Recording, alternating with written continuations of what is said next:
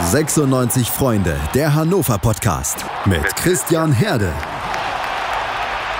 Auf meinsportpodcast.de. Willkommen zurück in unserem Podcast. Äh, die Pause zwischen den Folgen war etwas größer und es war ungeplant. Ähm, ich habe in der letzten Woche leider keinen Podcast aufnehmen können, weil ich bei der Arbeit viel zu viel zu tun hatte. Von früh bis spät war ich die gesamte Woche unter dort und habe es einfach nicht geschafft. Und äh, auch bei Henrik zum Beispiel sah es äh, sehr eng aus. Wir wollen in dieser Folge sprechen über die 0 zu 1 Niederlage gegen Heidenheim und das kommende Spiel gegen Bochum. Wir haben eine englische Woche und äh, wollen uns deshalb versuchen, kurz zu fassen. In dieser Episode begrüße ich zunächst den freien Journalisten und 96freunde.de Autor Stefan Hartung. Stefan, du hast dir gestern noch im Eisstadion den Hintern abgefroren. Ich hoffe, heute und in dieser Aufnahmesituation sieht es etwas wärmer aus bei dir. Hi. hallo äh, Christian, hallo zusammen. 96 Freunde. Ja, es ist äh, heute etwas wärmer als, äh, als äh, gestern im Eisstadion ohne Zuschauer. Da macht natürlich das Eis äh, noch viel mehr aus. Äh, das zieht dann kalt äh, durchs ganze Stadion durch und äh, wird dann richtig, richtig kühl, richtig frisch. Aber dazu kommen wir ja gleich. Ähm, am Samstag habe ich auch gefroren innerlich, als ich das 96-Spiel geguckt habe gegen Heidenheimer. Von daher äh, wurde es da auch nicht viel besser. Das habe ich auch innerlich gefroren, definitiv. Und auf der anderen Seite ist 96freunde.de Autor Henrik Zinn. Henrik, ich hoffe, du bist mittlerweile aus dem Umzugsstress raus und wieder mittendrin im Unistress. Ja, moin erstmal in die Runde. Äh, ja, leider, weil der Unistress ist nicht sehr viel schöner, aber naja, am Wochenende gibt es ja leider keine positive Abwechslung mehr. Bisher war das ja so, dass man die Hannover-Spiele als naja, zumindest phasenweise als etwas Gutes für die Seele wahrnehmen konnte, aber ich glaube, äh, mittlerweile kann man das vergessen. Ja, ich glaube auch. Äh, die Zeiten sind vorbei. Ähm, fast hätten wir einen kleinen guten Moment gehabt. Wir hätten nämlich über das HSV-Spiel sprechen können und den Sieg. Ähm, wobei uns da ja hauptsächlich auch schon äh, Bruno Esser im Spiel gehalten hatte. Und ähm, ja, äh, entsprechend wenig überrascht war ich dann letzten Endes auch über das Spiel gegen Heidenheim.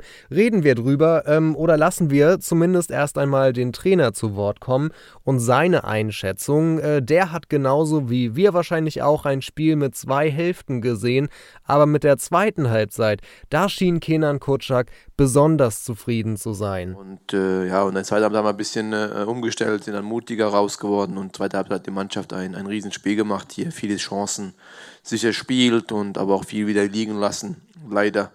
Äh, insofern sind wir natürlich sehr enttäuscht. Ich bin die Jungs tun mir auch sehr leid und äh, ich denke viel besser als in der zweiten, aber hier in Heidenheim äh, zu spielen ist sehr schwer. Deswegen umso, umso äh, bedauerlicher ist, dass sich die Mannschaft äh, nicht belohnt hat für ihren Auftritt, äh, vor allem in der Summe, aber auch vor allem in der, in der zweiten Halbzeit. Stefan, ein Riesenspiel und viel besser hätte man das nicht machen können als in der zweiten Hälfte. Äh, stimmst du dazu oder haben wir eventuell doch eine andere Meinung hier in der Runde? Ja, vielleicht haben wir alle oder ich in dem Fall auch vielleicht am Samstag ein anderes Spiel gesehen als, als, der, als der Trainer. Ähm, es ist, war natürlich glücklich, dass er sich damit vor die Mannschaft stellt, sie in den Schutz nimmt und auch sagt, äh, die hat gut gespielt in der zweiten Halbzeit. Ohne Frage war es besser als in der ersten Halbzeit. Das kam damit, äh, das hängt damit zusammen, dass, wie Herr wie Kenan angesprochen hat, eben in dem O-Ton, äh, dass es eine Umstellung gab, dass von der Dreier- auf die Vierer-Abwehrkette umgestellt worden ist und äh, dass dann wirklich auch Defensive auch im Mittelfeld einfach ein bisschen, bisschen besser war äh, und man gefestigter war und nicht so unter Druck war und zu viele Chancen zulassen musste wie in der ersten Halbzeit noch. Das war ja teilweise wirklich da, ähm, so nach einer halben Stunde war man mit dem 1 noch ganz gut bedient. Ähm, hat äh, die Heidenheimer der zweiten Halbzeit ähm, zumindest in deren Offensive im Griff gehabt, hat äh, das Spiel äh, nach vorne gestaltet, hat 15 Minuten vor Schluss zum ersten Mal überhaupt eine Chance zulassen müssen von Heidenheim und ähm, hat äh, Chancen zum Ausgleich gehabt, ja, aber auch nicht wirklich, man sagt, oh Gott, äh, gleich ist die Kugel mal drin, mit Chancen-Minutentakt, ähm, um richtig so einen Dauerdruck. Da gab es mal so eine Phase, so 10, 15 Minuten nach der Pause, wo man merkte, jetzt ist eine gute Phase, da gab es ein, zwei Chancen.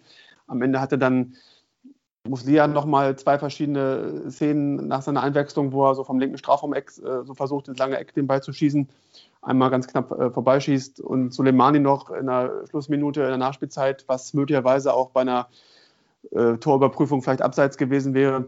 Das war es dann aber eigentlich auch schon. Also, dass man wirklich vom Riesenspiel spricht, ähm, ja, klingt alles gut und soll die Mannschaft wahrscheinlich auch aufbauen und äh, dass er sich vor die stellt, dass nicht auf die draufgehauen wird.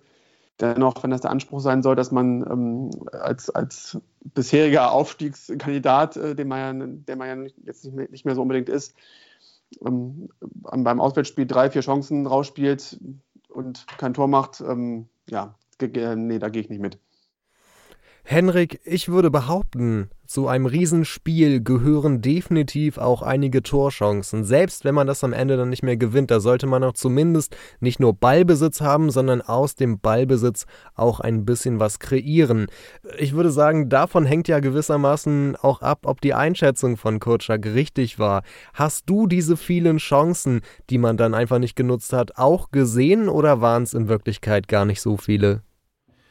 Wie Stefan eigentlich gerade auch schon gesagt hat, also so viele Chancen waren es wirklich nicht. Ähm, ich verstehe eigentlich nicht so ganz, was Kenan Kotschak mit der Aussage bewirkt. Natürlich, er stellt sich für die Mannschaft, das ist lobenswert.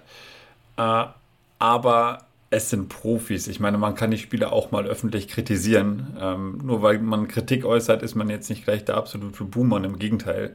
Ich glaube, die meisten Fans hätten das sogar mal für gut empfunden, wenn man da mal Tacheles geredet hätte. Ähm, und ich glaube, die Verantwortlichen von Hannover und vielleicht auch die Spieler, die leben aktuell in so einer kleinen Blase. da habe ich zumindest das Gefühl. Äh, so über der HDI-Arena und im Umfeld von denen scheint es alles Friede, Freude, Eierkuchen zu sein und man kann jedes Spiel schön reden. Äh, das hört man übrigens auch auf den Pressekonferenzen jedes Mal. Äh, was ich absolut nicht verstehen kann, weil auf dem Platz wird halt einfach gar keine Sprache gesprochen. Also keine Körpersprache, die Köpfe hängen. Ähm, klar, es gab diese paar Vorstöße von Hannover 96, aber das war für mich mehr Glück als Verstand. Also das war jetzt auch nicht schön rausgespielt oder äh, mit irgendeinem absoluten Konzept. Ähm, das habe ich nicht gesehen. Ich habe es auch in der zweiten Halbzeit ehrlicherweise nicht gesehen. Und äh, ja, mit Glück trudelt da mal ein Ball durch, aber auf das Glück kann Hannover sich einfach nicht verlassen, gerade in der jetzigen Situation. Und ähm, ja, das, das wirkt alles so ein bisschen schizophren. Man hängt den eigenen Ansprüchen hinterher, das ist klar. Aber irgendwie scheint man da nicht ganz in der Realität angekommen zu sein, weil man wird nie in dieser Saison diesen Ansprüchen mehr gerecht werden. Da glaube ich einfach nicht ran. Und so realistisch muss man auch mal sein. Und ja, dementsprechend muss man halt auch Fußball spielen, sich nicht auf die eigenen Stärken verlassen und mal hoffen, dass vielleicht mal ein Ball durchrutscht, sondern man muss halt wirklich mal ackern und äh, auch mal ein dreckiges Spiel gewinnen. Ähm, ja, aber dafür fehlt momentan einfach die Mentalität.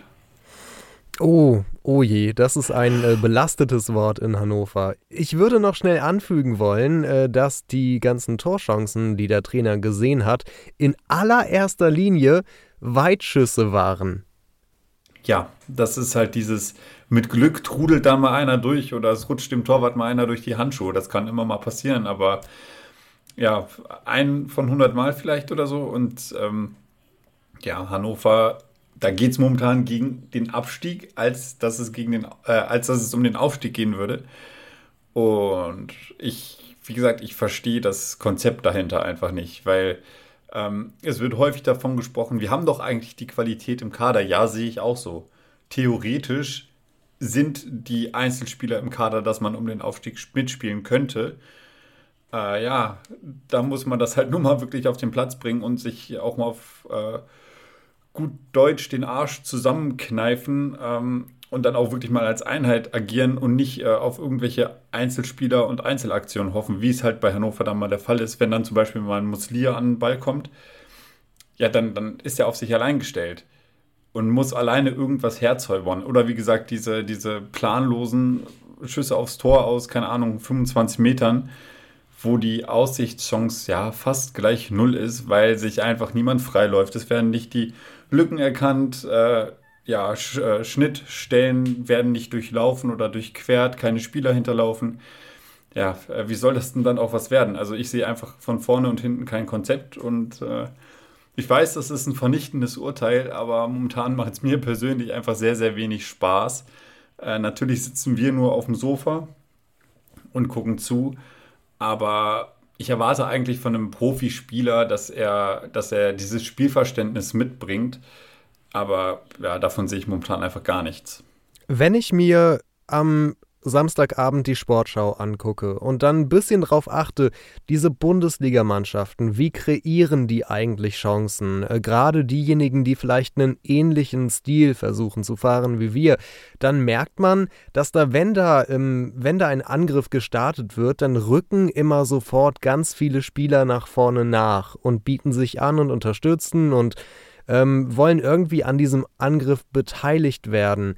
Dieses Nachrücken hat man jetzt bei Hannover gegen Heidenheim aber gar nicht mal so wirklich gesehen. Selbst in den Phasen, wo man äh, drückend viel Ballbesitz auch selber hatte, ähm, da wurden die Spieler, die ganz vorne waren, irgendwie auch immer so ein bisschen, ja, die waren am Verhungern, die wurden alleine gelassen und äh, waren auf sich alleine gestellt. Und aus diesen paar Möglichkeiten, die sie zum Anspielen hatten, äh, mussten sie dann immer zwischen schlecht und schlechter wählen, hatte ich den Eindruck. Du auch, Stefan? Das beste Beispiel ist ja, wenn man einfach sieht, wie Hendrik Weidand gespielt hat, äh, wie auf sich allein gestellt war. Der hat ja so oft Bälle bekommen, er hat natürlich auch starke Gegenspieler gehabt, er war immer gleich gegen zwei Leute ähm, und äh, hat die Bälle, was ja also sein Spiel ist, dass er die Bälle irgendwie unter Kontrolle bringt, ein bisschen festmacht und ab oder klatschen lässt, dass er die anderen nachrücken können. Aber es gab ja nicht zum Nachrücken. Es gab auch keinen, der irgendwie unterstützt hat. Äh, irgendwann kam dann durch den Spiel, wo er wirklich einen zweiten Stürmer dann äh, auf dem Platz hatte. Aber es war natürlich so, dass äh, Duxcho dieses Parade, äh, weiter das Paradebeispiel war, dass ähm, ja, die Bälle wurden teilweise zu ihm nach vorne geschlagen, ähm, aber er hat dann irgendwie sich ja nicht durchsetzen können, aber auch natürlich nicht Unterstützung gehabt. Und dann sind natürlich viele Angriffe dann schon äh, ja, im Sande verlaufen, wenn man gar nicht erst richtig mal in die Offensive kam, wenn der weite Ball schon nach vorne kommen musste, der ja manchmal kommen muss, man hinten unter Druck ist und nicht mehr weiter das Spiel irgendwo aufbauen kann und äh, dann an, früh angelaufen wird. Man muss ja der, der, lange Ball nach vorne kommen. Und da ähm, war natürlich dann Weidand äh, das ärmste Schwein da vorne in der Sturmspitze. Reden wir nochmal kurz über den Spielverlauf. Es fing ja wirklich an mit sehr, sehr schwachen fünf Minuten. Äh, in diesen ersten fünf Minuten hatte man den Eindruck, dass 96 teilweise so ein bisschen überrannt wurde. Die haben sich dann so ein bisschen gefangen. Da war mal eine Chance von Heidenheim, dann vorne eine Chance von Niklas Hult. Äh, eine, die gar nicht mal so knapp äh, vorbei war, der Schuss. Der war nicht schlecht. Aber dann äh, schon in der, na, 15. müsste es gewesen sein. Ähm, was steht hier? Nee, 20. Spielminute war es. Äh, ja, ein Ball kommt von hinten äh, von Heidenheim, der wird unglücklich von Kingsley Schindler so abgefälscht, dass dort der Christian Kühlwetter an den Ball kommt. Der zieht in die Mitte, äh, will erst nochmal ähm, die eh schon halb K.O. geschlagene Abwehr mit einem Pass zu Schmidt überwinden. Schmidt äh, schafft es nicht so richtig, die Schussbahn zu finden, spielt zurück dann zu Kühlwetter oder der Ball kommt zurück zu Kühlwetter und der dann ins mittlerweile leere Tor. Wer war eigentlich schuld an diesem Gegentor? Kann man das klar zuordnen oder war es ein ähm, eine, eine Gesamtleistung der 96-Verteidigung? Ähm, also ich sag's mal äh, mit den Worten von Peter Neurohr, das war eine Summation von Fehlverhalten. Ähm, passt ja dem Fall, weil wir auch wahrscheinlich noch über Bochum noch sprechen werden. Ähm, kam irgendwie alles zusammen. Es ging damit los, dass, äh, dass ein langer Ball nach vorne war und äh, Schindler den Ball ähm, irgendwie noch klären will, aber richtig schön verlängert und dann durch perfekt den Lauf spielt vor dem Kühlwetter, der Bastas wegläuft Dadurch äh, wurde der Ball erst richtig äh, scharf gemacht. Wenn der Ball irgendwie anders, äh, anders trifft oder vielleicht gar nicht trifft, dann wird das halt nicht so ein perfekter Steilpass äh, über, äh, den, über die 96 Abwehren rüber, dass der Kühlwetter von außen in den Strafraum reinrennen konnte. Dazu kam das dazu, was du gerade sagtest. Dann wurde halt da äh, ein bisschen, bisschen Glücks- und Ping-Pong-Ball gespielt, der zu ihm zurückfällt. Und dann aus der Drehung schießt den Ball ins leere Tor rein. Ist aber auch dann so, dass man jetzt auch nicht sagen kann, oh, doof, doof, wir haben total Pech und alles ist gegen uns. Das ist auch so eine Phase, in der sich 96 schon seit ein paar Wochen befindet, dass man einfach ähm, sich dieses Glück, was man sich auch verdienen muss, äh, momentan nicht erzwingt. Ähm, bestes Beispiel war, wenn man mal ein paar Wochen zurückdenkt, das war Ende Oktober, die Spiel gegen Düsseldorf, zu einer damals noch sehr guten Phase. Man dachte, ups, äh, die Heimspiele werden alle super souverän gewonnen. Da gab es das Braunschweig-Spiel vorher, das Karlsruhe-Spiel vorher zu Hause. Düsseldorf wurde 3-0 geschlagen. Ähm, damals eine Top-Leistung gewesen. Düsseldorf hatte keine einzige Torchance gehabt oder nicht mal einen Schuss aufs Tor. Und dann war dieses besagte Tor, wenn ihr euch erinnert, ähm, da steht 2-0, Spiel ist entschieden. Dann irgendwie in den letzten Minuten äh, schießt der Düsseldorfer Torhüter äh, Luftloch und der Ball hoppelt so über seinen Fuß rüber nach dem Einwurf oder dem Rückpass seines eigenen Verteidigers. Der Ball trudelt hinten rein.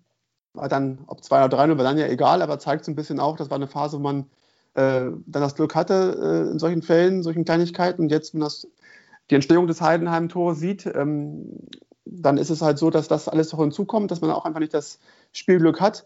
Wenn das ganze, die ganze erste Halbzeit sieht, ist das 1 ja immer noch völlig verdient für Heidenheim und auch da wirklich vielleicht sogar schmeichelhaft für 96, weil es auch 2 oder 3 hätte stehen können. Aber das ist dann so, diese Kleinigkeiten, die halt dann zusammenkommen und dann äh, muss man sich das Glück auch wieder erarbeiten.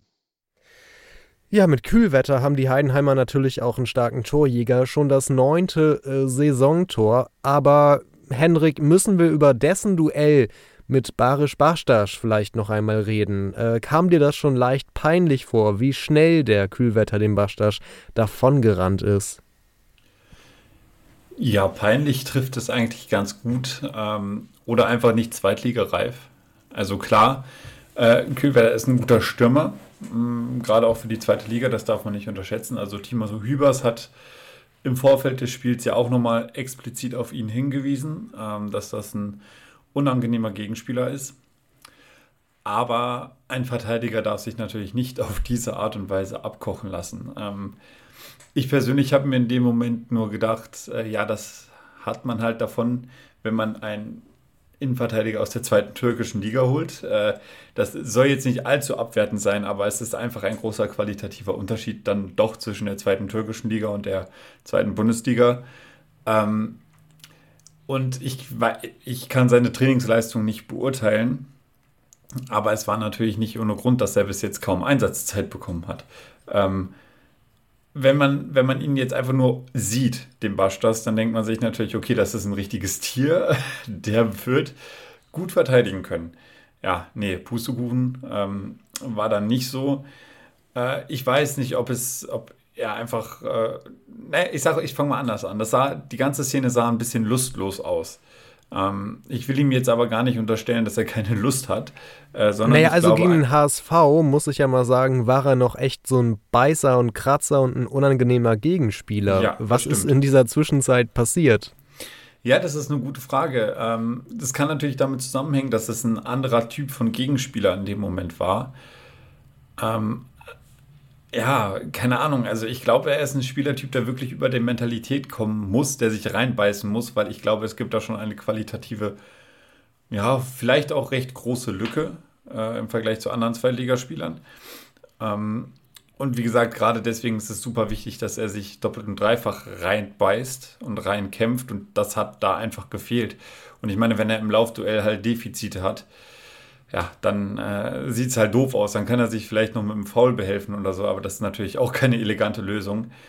Ähm, ich glaube einfach, dass es da diese qualitativen Unterschiede gab und dass es halt eben nicht der Tag von Bastas war, dass er sich äh, mit seiner ganzen Mentalität in die Zweikämpfe geworfen hat. Äh, das wurde ja auch, abgesehen jetzt äh, von dem Duell, häufiger bemängelt äh, aus dem letzten Spiel heraus.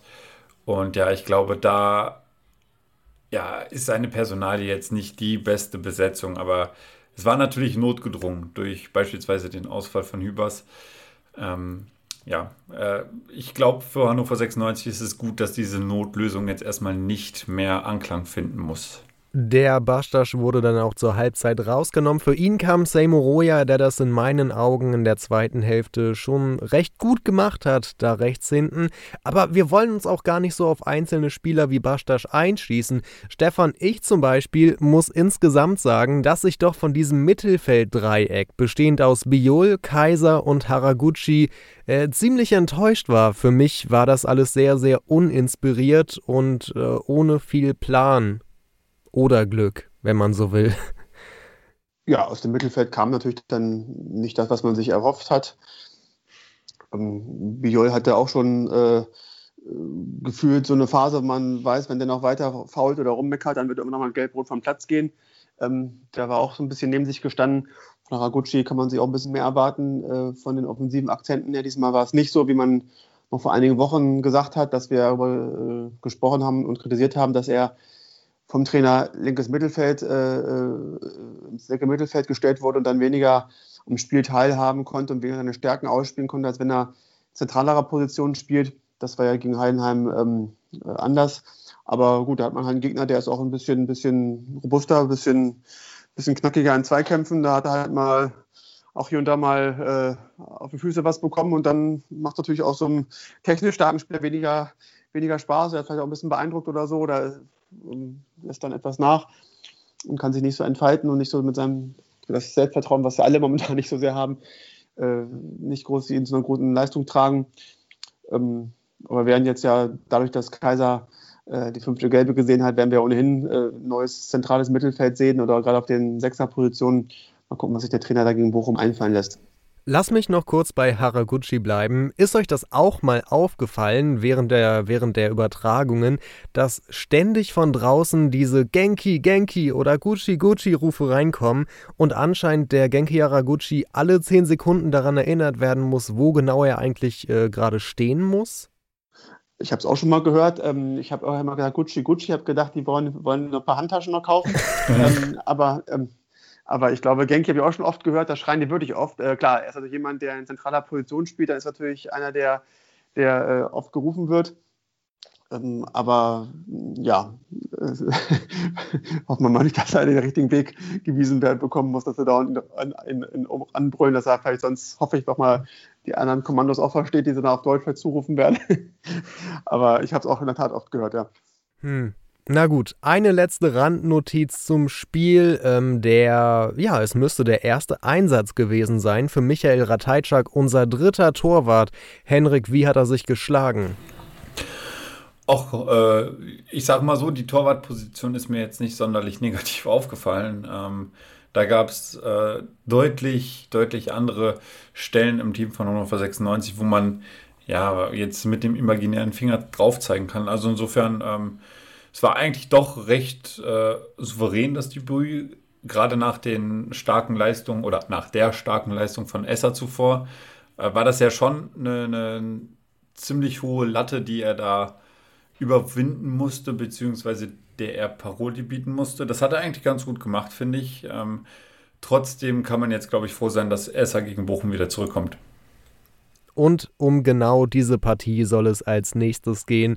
Wir machen eine kurze Unterbrechung und sind dann wieder da und sprechen über das Spiel am Dienstagabend 18.30 Uhr gegen Bochum. Mal schauen, was es da zu gewinnen gibt. Schatz, ich bin neu verliebt. Was? Da drüben. Das ist er. Aber das ist ein Auto. Ja, Mit ihm habe ich alles richtig gemacht. Wunschauto einfach kaufen, verkaufen oder leasen. Bei Autoscout24. Alles richtig gemacht. In rund 40 Folgen habt ihr mich jetzt schon sagen hören, I want to tell you about the Beatles. Ich habe euch die Geschichten zu ihren Alben und ihren Songs erzählt, euch ihre wichtigsten Wegbegleiter und Vertraute vorgestellt und natürlich die Orte, die für die Bandgeschichte eine wichtige Rolle spielten. Habt ihr die drei bisherigen Staffeln schon durchgehört? Nein? Na, worauf wartet ihr dann noch? Rein in den Podcatcher eurer Wahl und einfach mal losgehört. Und folgt gerne auch unserem Instagram-Kanal iwtty-Beatles Podcast. Zurück beim 96 Freunde Podcast mit Stefan und mit Henrik und der Bochumer Trainer Thomas Reis, der hat Hannover 96 kürzlich als eine tickende Zeitbombe bezeichnet, die man nicht ins Spiel kommen lassen darf. Ob da was dran ist, äh, ja, diese Frage würde ich natürlich gerne einmal äh, weitergeben. Stefan, glaubst du, dass 96 mit ähm, ja, so ein paar Tagen Unterbrechung, nur wenig Vorbereitung, die Leistung von Heidenheim aus der zweiten Hälfte nochmal steigern kann, idealerweise um ein paar Tore? Das wäre natürlich schön, wenn man dann auch nicht nur ein Riesenspiel macht, wie wir ja äh, vorhin äh, auch gehört haben vom Trainer, sondern auch noch äh, dem Riesenspiel auch mal Tore folgen lässt. Das wäre schon mal die erste Voraussetzung, um ein Spiel zu gewinnen. Ähm, das ist natürlich gegen Bochum ein nicht einfaches Unterfangen, weil die sind ja, wenn man so mal auf die Ergebnisse der Bochumer guckt, aus den letzten Tagen und Wochen äh, somit das heißeste Team der zweiten Liga. Stehen auf dem Aufstiegsplatz, die haben vier letzten sechs Spiele gewonnen haben unter anderem auch, äh, schlägt man auch nicht so nebenbei, Paderborn 3-0 geschlagen, Düsseldorf 5-0 geschlagen. Das sind beides äh, Bundesliga-Absteiger. Sie haben zwischendurch dem HSV die erste Niederlage beigebracht, haben dort 3 zu 1 gewonnen. Das ist schon eine Mannschaft, die, ähm, also wie sagt man so schön, nur so vor Selbstvertrauen strotzt. Und das ist kein, kein, kein einfacher Gegner. Also das ist wirklich, äh, um jetzt mal wieder so in die Spur zu finden, ähm, ist es vielleicht aber auch so, manchmal ist der Fußball ja so komisch, äh, ein starker Gegner, der einem ähm, nicht so diese Bürde auferlegt. Äh, die Mannschaft, man hat einen Gegner, den man beherrschen muss, den man dominieren muss, wo man das Spiel machen muss, sondern auch eine Mannschaft wie Bochum, die ähm, ja, 96 sie auch Räume bieten wird. Und da ist ja egal, wer Heimmannschaft ist und wer der vermeintliche Aufstiegsfavorit ist. Das ist ja auch schon jetzt mittlerweile alles vorbei. Das äh, kann vielleicht auch äh, eine Chance sein, dass man jetzt gegen so einen starken Gegner spielt, möglicherweise gute Leistung zeigt, vielleicht auch, ein, auch einen Punkt oder drei Punkte holt. Das kann ja jetzt möglicherweise nochmal so ein, so ein Wendepunkt werden, der jetzt in der Hinrunde noch wichtig wäre. Also sagen wir so, Hinrunde geht noch ein bisschen länger, auch ins neue Jahr noch hinein, aber äh, noch solange das doch im alten Jahr, äh, noch im alten Jahr sind, sind es ja noch zwei Spiele in der zweiten Liga. Danach kommt Regensburg und dann will man ja auch nicht dann mit so einer, äh, mit so einer Tabellenlage äh, nahe kratzend an der Abstiegszone äh, ins neue Jahr gehen. Das würde ja auch ohnehin für Unruhe sorgen und wahrscheinlich auch dann auf ganz anderen Positionen ähm, sportlicher, sportlicher Art äh, für Diskussionen sorgen bei 96. Und genau das wollen wir ja nicht. Henrik, du wohnst ja in Kiel und Stichwort Kiel, einzig die Kieler konnten zuletzt vor 10, 11 Tagen äh, den VfL Bochum mal besiegen mit 3 zu 1.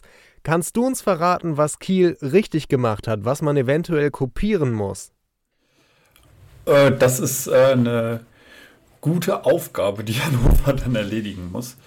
Ähm, ja, die Kieler stehen ja generell sehr, sehr kompakt und äh, wir haben es eben schon mal angesprochen am Beispiel von Basch. Das, ist genau das, was Kiel halt eben nicht unterläuft. Man hat da nicht das Problem, äh, dass ein Spieler sich äh, komplett abhängen lässt und dann halt eben so eine große Lücke da ist, dass kein anderer Spieler von den Außen mehr irgendwie in der Mitte eingreifen kann oder wie auch immer. Also man hat eine geschlossene Team, ja, die man über 90 Minuten sieht, ähm, wo wirklich der eine Spieler für den anderen Spieler auch mal dazwischen grätscht und äh, ja, nach vorne hin werden halt eben die Läufe erkannt. Ähm, die Spieler untereinander naja, es, es wirkt so, als wenn die Spieler sich untereinander blind vertrauen würden. Man kennt äh, die Abläufe, man weiß, okay, welche, welche Situation kann ich jetzt ausnutzen, um beispielsweise meinen Vordermann äh, richtig einzusetzen, wie eröffnen sich Räume. Und dieses Wissen fehlt mir momentan einfach bei Hannover und deswegen, hm. ähm, ja, man muss ja auch sagen, die Kieler hatten äh, zwei sehr starke Minuten, hatten innerhalb von nur zwei Minuten zwei Tore erzielt. Ja. Äh, vielleicht ist das ja der Schlüssel, wenn 96, ähm, ja, wenn dort ein Wunder geschieht und innerhalb von zwei Minuten nochmal zwei Tore erzielt werden können. Äh, da, das ist uns selber aber erst kürzlich widerfahren und ich glaube nicht, dass wir das in diesem aktuellen Zustand hinbekommen können, oder? Ja, nee, aber das ist äh, das, was ich meine. Also da, da ist, oder die Kieler sind einfach wach in ihrem Spiel und erkennen die Situation. Und Hannover schaltet da einfach momentan ein, wenn nicht sogar zwei Gänge zu langsam. Und das reicht einfach nicht für die zweite Bundesliga. Da muss man in jeder Situation hellwach sein. Und ich wage mal die steile Prognose, selbst wenn Bochum mal irgendwelche Schnitzer hat, ähm, die Hannover 96 in den glorreichen Zeiten definitiv ausgenutzt hätte, äh, das dauert aktuell einfach deutlich länger ähm, bis man da irgendwas kreiert. Und äh, jeder weiß dass Hannover 96 spielt seit Jahren gerne lieber mal den Ball sicher zurück, anstatt vorne ins Risiko zu gehen. Und genau das ist der Knackpunkt, was man halt eben jetzt zu spüren bekommt. Äh, Hannover scheut das Risiko und ja, wer das Risiko scheut, wird halt eben auch nicht belohnt. Stefan, auf welche Spieler von Bochum müssen wir denn derzeit besonders gut aufpassen? Wer ist besonders stark bei denen? Also auf jeden Fall ist äh, der Simon Zoller natürlich momentan äh, in einer äh, ganz hervorragenden Form.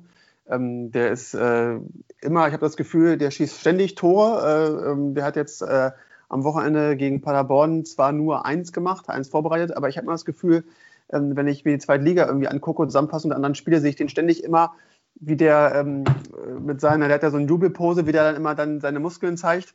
Ähm, so ähnlich wie das Niklas Füllkrug ja früher auch mal gezeigt hat. Und ähm, ich habe das Gefühl, also er hat zumindest sechs Tore aktuell geschossen, habe das Gefühl, der hat eigentlich auch viel, viel mehr Tore geschossen, aber es ist jemand, der wirklich momentan äh, in einer, in einer, in einer Topform ist. Und äh, der andere Stürmer von, von Bochum, österreichischer Sportsfreund Robert Zulli, wenn ich richtig ausspreche, äh, ist natürlich auch jemand, der, äh, der in einer extrem guten Form ist. Und wenn man sieht, die haben zusammen 13 Tore geschossen, ja, da kann man mal nachfragen, ähm, wo dann der nächste 96-Stürmer kommt. ja. Der, äh, ich glaube, Marvin Drucksch mit drei oder so, ist schon, glaube ich, der Top-Stürmer.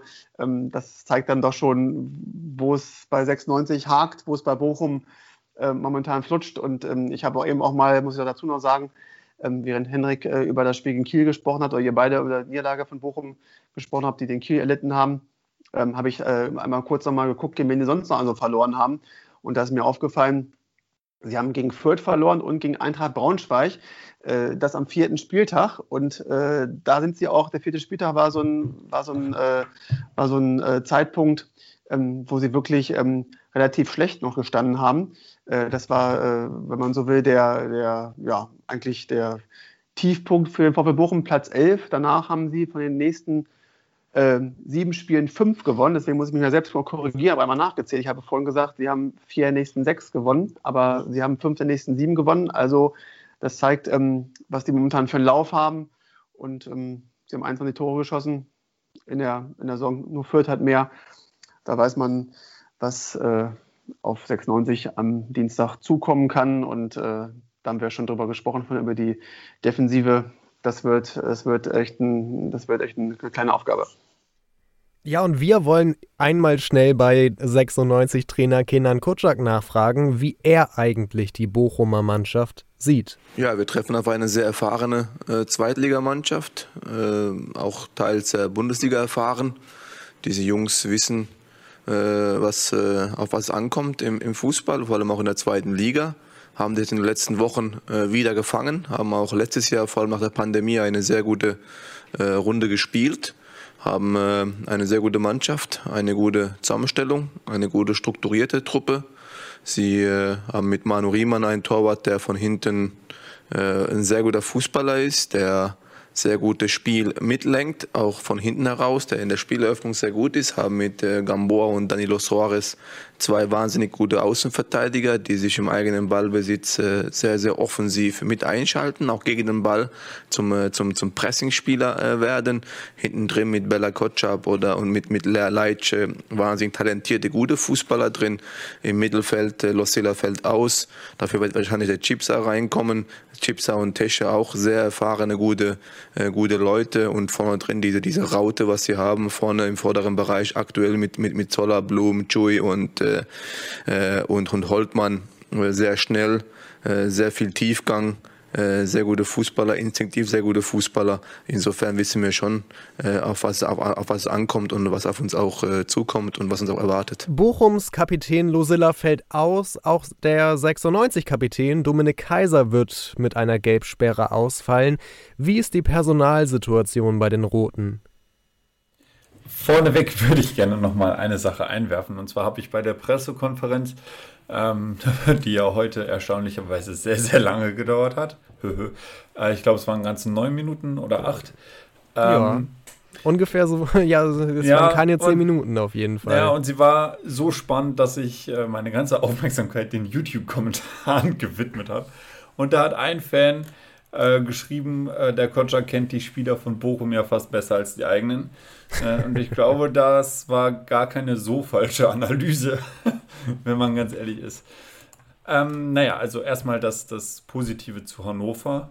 Ähm, Esser wird höchstwahrscheinlich äh, zurückkommen und Hübers wird auch wieder dabei sein. Das ist natürlich schon mal sehr, sehr gut, äh, zumal ich ja vorhin schon gesagt habe, dass Baschas so ein bisschen die Schwachstelle war. Äh, da, kann, da kann man jetzt natürlich wieder aus dem Vollen schöpfen äh, und gerade gegen die offensiv starken Bochumer, die auch gerne diese Schnittstelle, die ich vielseitig zitiert habe, äh, erkennen und den Ball in den freien Raum spielen. Ähm, da wird es wichtig sein, dass man auf Timo Hübers wieder zurückgreifen kann. Äh, genau, im Mittelfeld muss definitiv umgebaut werden. Also Kaiser ist ja gesperrt, äh, Franz wird auch nach wie vor ausfallen. Äh, da bin ich mal gespannt, wie das Problem gelöst wird. Ich persönlich. Wie würdest du das lösen? Das ist eine gute Frage, aber ich persönlich würde mich freuen, wenn Kontakt mal ein bisschen was Offensiveres ausprobieren würde. Also beispielsweise Muslia mal wieder in die Startelf werfen. Ich weiß, das ist eine durchwachsene Sache. Also gegen Düsseldorf hat er damals richtig gut gespielt. Äh, danach ging es dann doch recht steil bergab. Ähm, aber ich glaube, das wäre eine gute Variante, die man mal ausprobieren könnte. Und ähm, vielleicht Biol vorziehen, sodass man quasi keinen zentral defensiven Mittelfeldspieler hat, sondern dann ja fast schon auf das äh, klassische 4-4-2 wieder setzt. Ach so, ähm, ich dachte jetzt 4-2-3-1 wieder. Ja, das würde auch gehen, aber ich, ich fände es mal ganz interessant, wenn man irgendwie im 4-4-2 im Zentrum beispielsweise auf das Duo Haraguchi und Muslia setzen würde. Das ist da mal offensiver ausgerichtet. Aber das ähm, ist total offensiv natürlich, ne? Ja, klar, das wäre total offensiv. Ähm, aber ich glaube, ich finde die Spielidee ganz interessant. ich meine, ähm, natürlich äh, ist man dann anfällig gegen, gegen Bochum ähm, oder noch anfälliger, als man es ohnehin momentan schon ist. Aber ja, vielleicht wäre das mal eine Variante, die man mal ausprobieren sollte, weil ich finde, Hannover war in letzter Zeit so harmlos offensiv. Und es gab mal eine Zeit, da war die Stärke von Hannover 96 die Offensive. Und darauf ja, muss man einfach wieder zurückgreifen ähm, auf dieses, diesen offensiven Drang, dass man den Gegner dann auch mal festmacht und halt eben nicht nur äh, zu 25 Meter Schüssen gezwungen wird, weil halt eben keine Anspielstation da ist. Und ein gelernter offensiver Mittelfeldspieler sollte, extra sollte, die Räume besser erkennen als ja, zum Beispiel äh, Niklas Tarnert, welcher im defensiven Mittelfeld spielen könnte. Ähm, aber das ist nur meine Meinung. Naja, von daher bin ich, bin ich da mal gespannt. Stefan, äh, was machen wir mit der 8? Muss Lia auf die 8 oder Haraguchi auf die 8 oder am Ende doch beide? ähm, am besten nach den, nach den Leistungen, die wir jetzt in den letzten Wochen gesehen haben, müssen wir eigentlich erst dann vorstellen, man spielt einfach mit zehnmal Niklas Hult auf dem Feld. äh, sonst ist ja wirklich niemand, man sagt, da hat sich jetzt jemand so angeboten ähm, und nachhaltig empfohlen für weitere Einsätze. Ähm, ich weiß nicht, wie, wie mutig Kotschak ist, aber wirklich jetzt sagt, er krempelt jetzt komplett um und wirft jetzt Leute rein, die wir gar nicht auf dem Zettel haben, sogar irgendwelche jüngeren Leute. Ähm, jetzt hat eben ähm, ähm, Henrik ja das Beispiel Niklas Tarnert genannt, unabhängig davon, wer es jetzt sein kann, irgendwie Leute, die man einfach gar nicht auf dem Zettel hat, äh, dass man mal einen Soleimani von Beginn an bringt, der mal eingewechselt wird, dass man, er hat jetzt auch, ähm, er hat jetzt auch diesen, äh, den Gudra mal gebracht, ähm, Simon Stehle, warum nicht mal Leute mal von Beginn an mal in einem, in einem Zweitligaspiel mal spielen lassen? Ich meine, du kannst ja wirklich jetzt, es ist ja wirklich alles, es ist so alles so eingefallen, es läuft alles so schlecht, alles so behäbig, kannst jetzt ja nicht mehr viel falsch machen. Also, äh, wenn man jetzt immer wieder die gleichen Leute äh, hinschickt und sagt, jetzt probier es nochmal und jetzt versuchen wir es nochmal, ähm, das ist, finde ich, ähm, warum jetzt einfach nicht mal ein bisschen mutig sein? Momentan kannst du ja fast sagen, wir haben darüber schon gesprochen, eben, wenn jetzt gegen Bochum verlieren solltest, wird keiner sagen, Mensch, das war ja eine Mannschaft, die man hätte schlagen müssen wenn man nicht gerade irgendwie äh, 0,6 untergeht oder so, dann äh, war zumindest äh, so, dass man auch einfach das Risiko mal probieren kann. Er hat es ja oft genug schon gemacht, dass er teilweise auch in Halbzeitpausen hat er taktische Art ja immer wieder durch irgendwie Auswechslung ja auch was korrigiert. Warum nicht einfach jetzt mal wieder jetzt mal von Beginn an mal mutig sein, nicht immer erst nachher nachbessern, irgendwie nochmal wieder was Offensiveres oder irgendwas anders umstellen, einfach mal, einfach mal was, was versuchen. Ob er das macht, wird man sehen, aber ähm, wäre zumindest, würde ich einfach mal cool finden. Stefan, ich will nicht sagen, du hörst dich verzweifelt an, aber hoffnungsvoll klingt das ja nicht. Nee, wenn man das Spiel Samstag sieht, dann ist es ja leider so, dass wenn man dieses äh, letzten Auswärtsauftritte sieht, wir hatten ähm, das Spiel in Hamburg, wo man dann ja gesagt hat, so vielleicht ist es jetzt endlich mal so ein bisschen mehr so ein, so ein, so ein, so ein, so ein Momentum, wo das kippt, kippt jetzt mal ein bisschen, läuft es in die andere Richtung. Dann war es ja wirklich gegen Heidenheim so, wie man das auch schon aus den Spielen gegen gegen Würzburg und Fürth und Paderborn gekannt hat. Das wäre der gleiche Film, der sie abgespielt hat, nur dass zwischendurch halt noch ein noch mal äh, ein längerer Werbeblock war mit dem Spiel in Hamburg, wo Esser überragend gehalten hat. Da kann man im Nachhinein jetzt leider Gottes sagen, naja, seht her, das Hamburg-Spiel ist auch eine Eintagsfliege. Ohne den guten Keeper hätten sie wahrscheinlich das Spiel nicht gewonnen. Ähm, das war ähm, jetzt leider Gottes so, dass man doch wieder etwas ernüchtert ist und sagt, eigentlich ähm, geht es doch nicht so ein bisschen mal in die Richtung, die man erhofft, sondern eigentlich wirklich wieder mit Blick nach unten, das sind zwei Punkte bis zum Relegationsplatz, das ist halt ähm, nicht viel und das ist wirklich einfach, einfach, äh, einfach bitter und ähm, ich habe auch so vom Gefühl her, als das Spiel Samstag jetzt lief, durch die Schlussphase, man denkt ja immer so gut, eine große Chance gibt es mal irgendwie ein großes Ding noch, aber man wusste irgendwie auch so vom inneren Gefühl her, da passiert eigentlich nichts mehr. Das, uns war leider auch so. Das ist leider immer wieder doch etwas frustrierend, äh, dass man das miterleben muss und keine, keinen ja, keinen Turnaround so jetzt irgendwie doch zu spüren war, wie man das nach dem Hamburg-Spiel bei den Auswärtsauftritten ähm, erhofft hatte. Henrik, äh, was sagt dein Bauchgefühl? Ist es Schmetterlinge im Bauch oder mehr so ein Grummeln im Magen? Schwarze Schmetterlinge. Ähm, okay. Also ich glaube, ähm, jetzt mit Hochgefühlen an das Spiel ranzugehen. Ich meine, äh, ja, wer so denkt, der kann, glaube ich, nur tief fallen. Ähm, es muss definitiv irgendwann mal dieser Turnaround her. Ähm, allerdings war für diesen Turnaround jetzt zwischen diesen zwei Spielen sehr, sehr wenig Zeit, äh, weswegen ich eigentlich sehr skeptisch bin bezüglich einer Punkteausbeute gegen Bochum. Lass mich dich ja. kurz unterbrechen, wo du es gerade ja. erwähnst. In der PK hatte Kutschak ja gesagt, oder er wurde gefragt, ähm, hat sich im Training irgendwer angeboten oder so vielleicht? Und dann meinte er, ja, wie denn? Wir haben jetzt äh, einen Tag frei gehabt, regeneriert und den anderen Tag ist halt auch nicht besonders viel. Da gibt es keine Zeit, sich anzubieten und ich würde fast sagen, da gibt es auch wenig Zeit, sich zu verbessern. Eben, das stimmt. Aber diese Zeit, sich anzubieten, die gab es vorher. Und äh, da kann man sich jetzt nicht äh, auf das Argument, ja, jetzt ist aber eine englische Woche äh, verlassen, weil unter der englischen Woche, wenn man das so will, leidet jeder. Äh, insofern ist das kein Nachteil für Hannover 96. Ähm, genau wie in der Pressekonferenz, jetzt muss ich es nochmal loswerden, dann ging es um die Thematik, ob das Fliegen nach Regensburg gut für Hannover 96 ist. Mein Gott, das sind Profis. Und äh, sorry, sich, sich äh, auf sowas ja, zu verlassen, von wegen, wir hätten Reisestrapazen oder so. Die Jungs spielen keine Champions League. Äh, die spielen zweite Bundesliga. Natürlich ist die zweite Bundesliga anstrengend. Ähm, aber das war es dann auch. Ich meine, als Hobbykicker fährt man auch durch die Walachei. Äh, und ich meine, so ein, so ein Mannschaftsbus ist jetzt auch nicht, äh, da sitzt man auch nicht in der Schulklasse auf Holzstühlen. Also Insofern ist das, glaube ich, nicht ganz so dramatisch, wie es dargestellt wird. Ähm, naja, also ich erwarte auf jeden Fall kein Spiel von Hannover 96 auf dem absoluten Top-Niveau. zum einen, weil es momentan qualitativ einfach nicht drin ist. Äh, zum anderen, weil ich glaube auch, dass die Fitness ziemlich eingeschränkt sein wird. Ähm, das Positive ist aber wirklich, ich glaube, das wird eine zentrale Rolle sein im Spiel, dass Timo Hübers zurückkehrt. Und ähm, ich glaube, wenn Hannover 96 es schafft, wirklich mal in der Offensive etwas kreativ zu sein und vielleicht mal wieder mit einer Doppelspitze jetzt von Anfang an spielt ähm, und Duxch auch zurück zu alter Stärke findet und vielleicht mal dieses, ja, diese graue Wolke, die über ihm lastet, mal äh, hinter sich lässt und äh, vielleicht mal die Kritiker Kritiker sein lässt, ähm, dann könnte vielleicht ein Unentschieden rausspringen. Aber da ist sehr, sehr viel Wenn dabei, ne? Also, das ist für Henrik Zinn äh, das absolute Traum-Szenario. Es könnte ein Unentschieden bei herausspringen.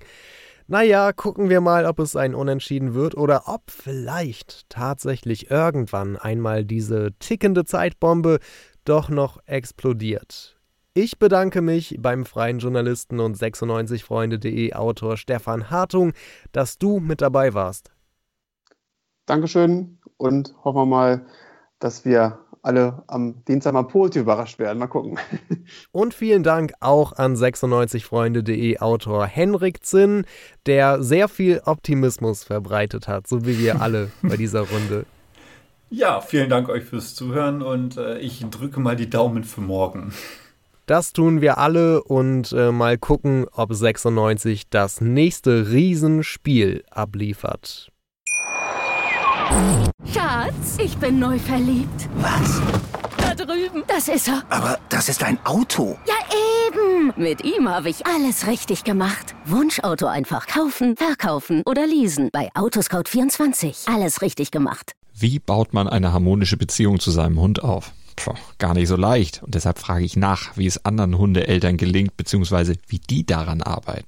Bei Iswas Dog reden wir dann drüber. Alle 14 Tage neu mit mir, Malte Asmus und unserer Expertin für eine harmonische Mensch-Hund-Beziehung, Melanie Lippisch. Iswas Dog mit Malte Asmus.